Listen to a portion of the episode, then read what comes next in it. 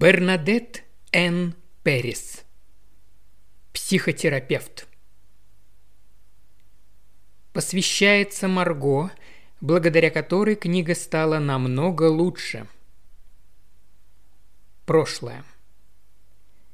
Кабинет у меня маленький, минималистичный, само совершенство, дизайн в успокаивающих серых тонах.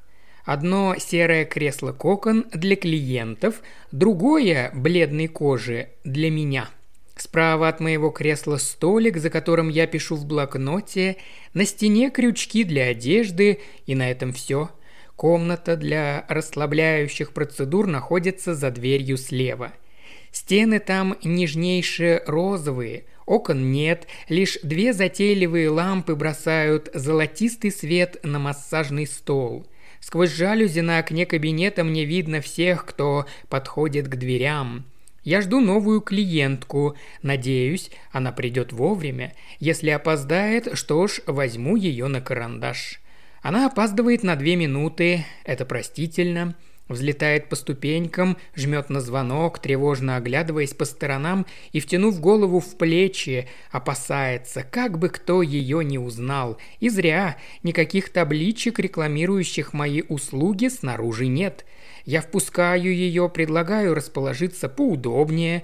Она садится в кресло, ставит у ног сумку – Темно-синяя юбка и белая блузка, волосы собраны в аккуратный хвост, словно у нас собеседование по поводу работы.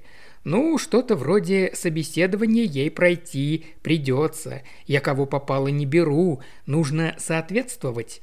Спрашиваю, не холодно ли ей? Люблю, когда окно открыто, но весна все никак не перейдет в лето, поэтому сегодня пришлось включить отопление. Смотрю в окно, пока она устраивается, и наблюдаю за расчерчивающим небо самолетом.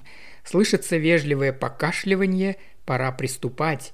Я поворачиваюсь к клиентке и, следуя всем канонам профессии, задаю стандартные вопросы. Первая встреча в некотором роде всегда самая скучная. «Это же неправильно», – произносит она. Я пока лишь на середине опросника.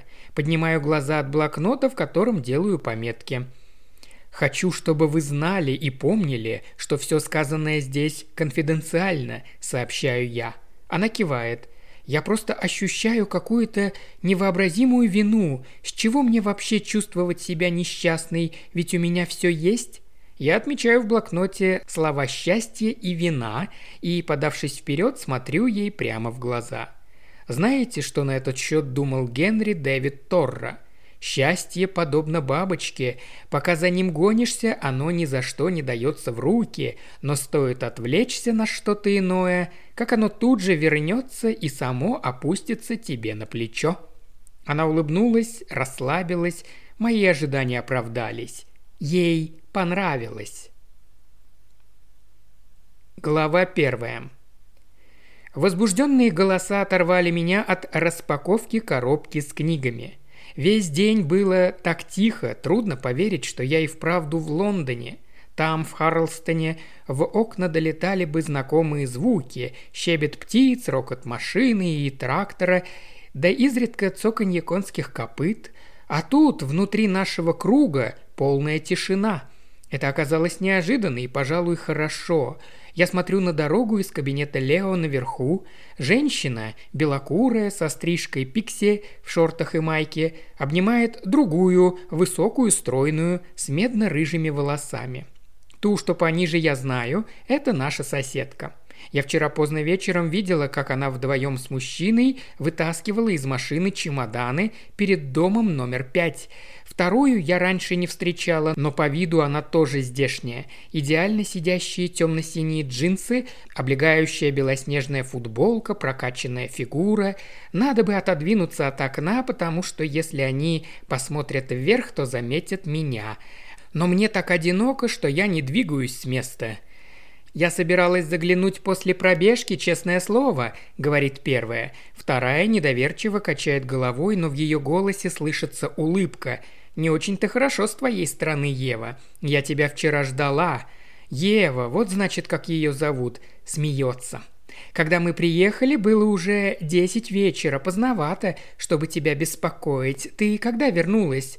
В субботу, чтобы сегодня отправить детей в школу. Внезапный порыв ветра зашуршал листьями платанов в сквере напротив дома и заглушил окончание фразы.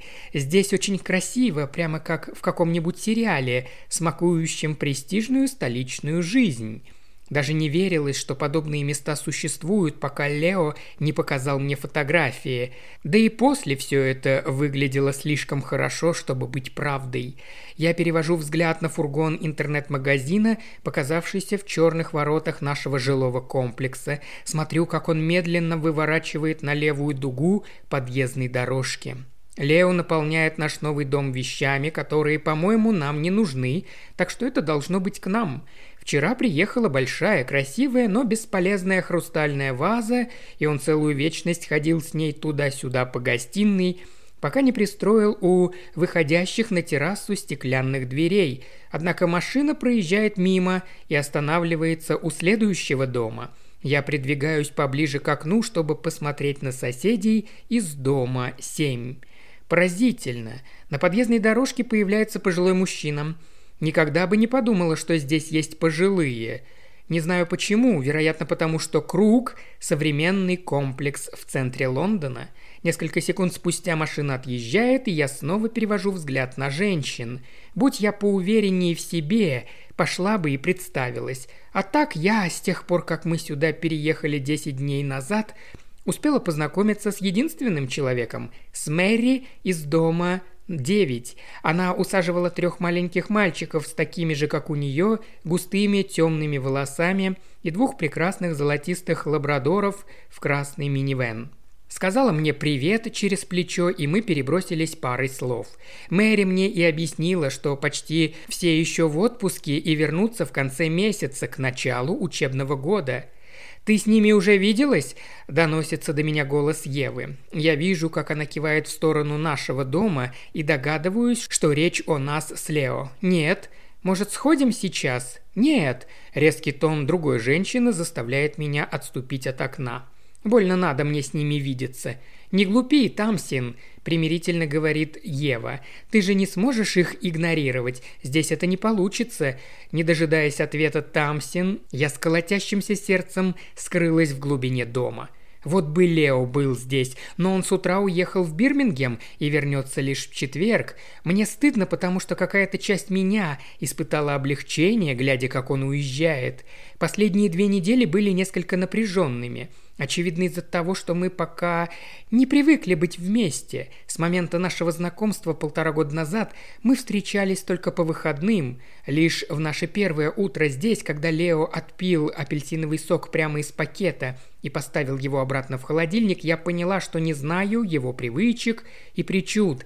Знаю, что ему нравится хорошее шампанское, что он спит на левой стороне кровати, любит прижиматься подбородком к моей макушке и так много ездит по Великобритании, что уже возненавидел путешествие и даже не сделал себе паспорт – но мне еще столько предстоит в нем открыть, и теперь, сидя на верхушке лестницы в нашем новом доме и ощущая босыми ступнями мягкий серый ковер, я чувствую, как уже скучаю по нему. Разумеется, подслушивать чужой разговор не стоило, но слова Тамсин все равно задевали. Вдруг мы тут никогда ни с кем не подружимся? Именно этого я и испугалась, когда Лео в первый раз предложил мне переехать к нему в Лондон – «Все будет хорошо», – уверял он, но когда я предложила устроить новоселье и пригласить соседей, энтузиазма не проявил. «Давай сначала познакомимся со всеми, а потом уж будем приглашать», – сказал он. «А что, если не познакомимся? Что, если нам самим нужно сделать первый шаг? Достав из кармана телефон, я открываю WhatsApp. Мэри при первой нашей встрече предложила добавить нас с Лео в общий чат жилого комплекса, и я дала ей наши номера.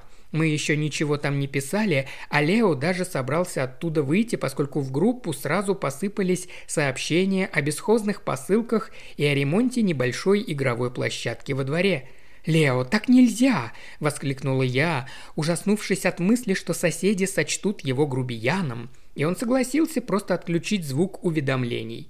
Я смотрю на экран. Сегодня в группе уже 20 новых сообщений, и я, прочитав и их, ощущаю еще больший мандраж – Все поздравляют друг друга с возвращением из отпуска и говорят, как им хочется поскорей увидеться, поболтать, снова пойти на йогу, покататься на велике, поиграть в теннис.